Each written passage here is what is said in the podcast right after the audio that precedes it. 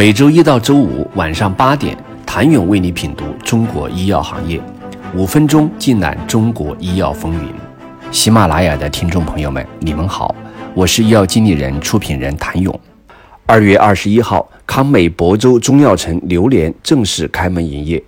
交易大厅二楼药商摊位人头窜动，一派繁华的交易景象。此前笼罩在康美药业头顶的阴霾似乎一扫而光。二零二一年二月八号以来，ST 康美在资本市场持续大涨，从最低一点七一元涨到二点二五元，总市值突破一百一十亿元。然而，民曹一时的康美事件并未结束，股民索赔仍在发酵。所幸的是，最危机的时刻，康美药业找到了最后一条救赎之路，卖身国资。去年九月二号晚间，康美药业曾公告称，康美实业李江琦持有的百分之二十九点九零股份，对应的表决权及提名和提案权等权利，无条件且不可撤销的让渡给国资背景的亿林投资行使，其中就有广药集团的身影。目前，ST 康美的结局日渐明朗起来，不出意外的话，康美药业投奔广药集团的可能性很大。这或许是整曲大戏的终局。之前根据 ST 康美公告，二零二零年度康美业绩预亏一百四十八点五亿到一百七十八点二亿。对比来看，二零一九年公司全年亏损四十六点六亿元，这意味着刚过去的一年时间，康美药业亏损翻了三倍。康美成立于一九九七年，原本是一家布局中医药产业近三十年的老牌中药企业，主要经营产品为中药饮片、西药、保健食品及中成药、医疗器械等。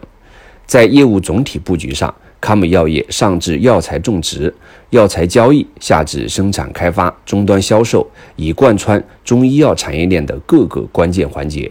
已形成较为完整的大健康产业版图和产业体系。近几年，康美药业在数字化营销上狠下功夫。该公司已经被包装为国内第一家通过互联网布局中医药全产业链的互联网加大型上市公司。在借力互联网加赋能方面，康美药业以中药饮片生产为核心，宣称全面打造大健康加大平台加大数据加大服务的中医药全产业链精准服务平台。事实上，康美药业对供应链也在不断更新升级，以寻求更好的深入 C 端。当时，专业投资者也十分看好康美的大中药数字化平台，并成为互联网加结合的最好的药企模板。据了解，康美药业与超过两千家医疗机构、二十万家药店建立了长期的合作关系，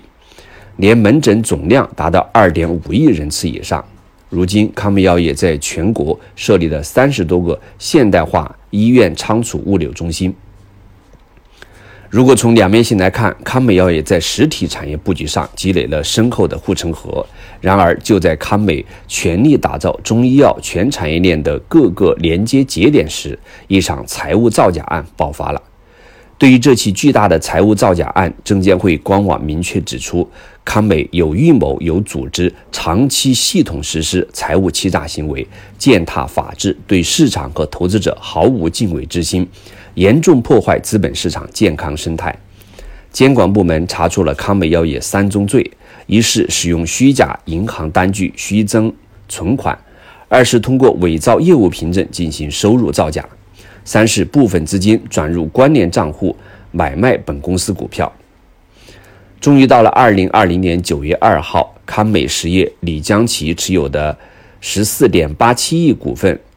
对应公司百分之二十九点九的股份，对应的表决权及提名和提案权等权利，无条件且不可撤销的让渡给亿林投资行使。本次表决权让渡生效后，亿林投资持有的公司单一表决权比例最高，公司的控股股东将变更为亿林投资。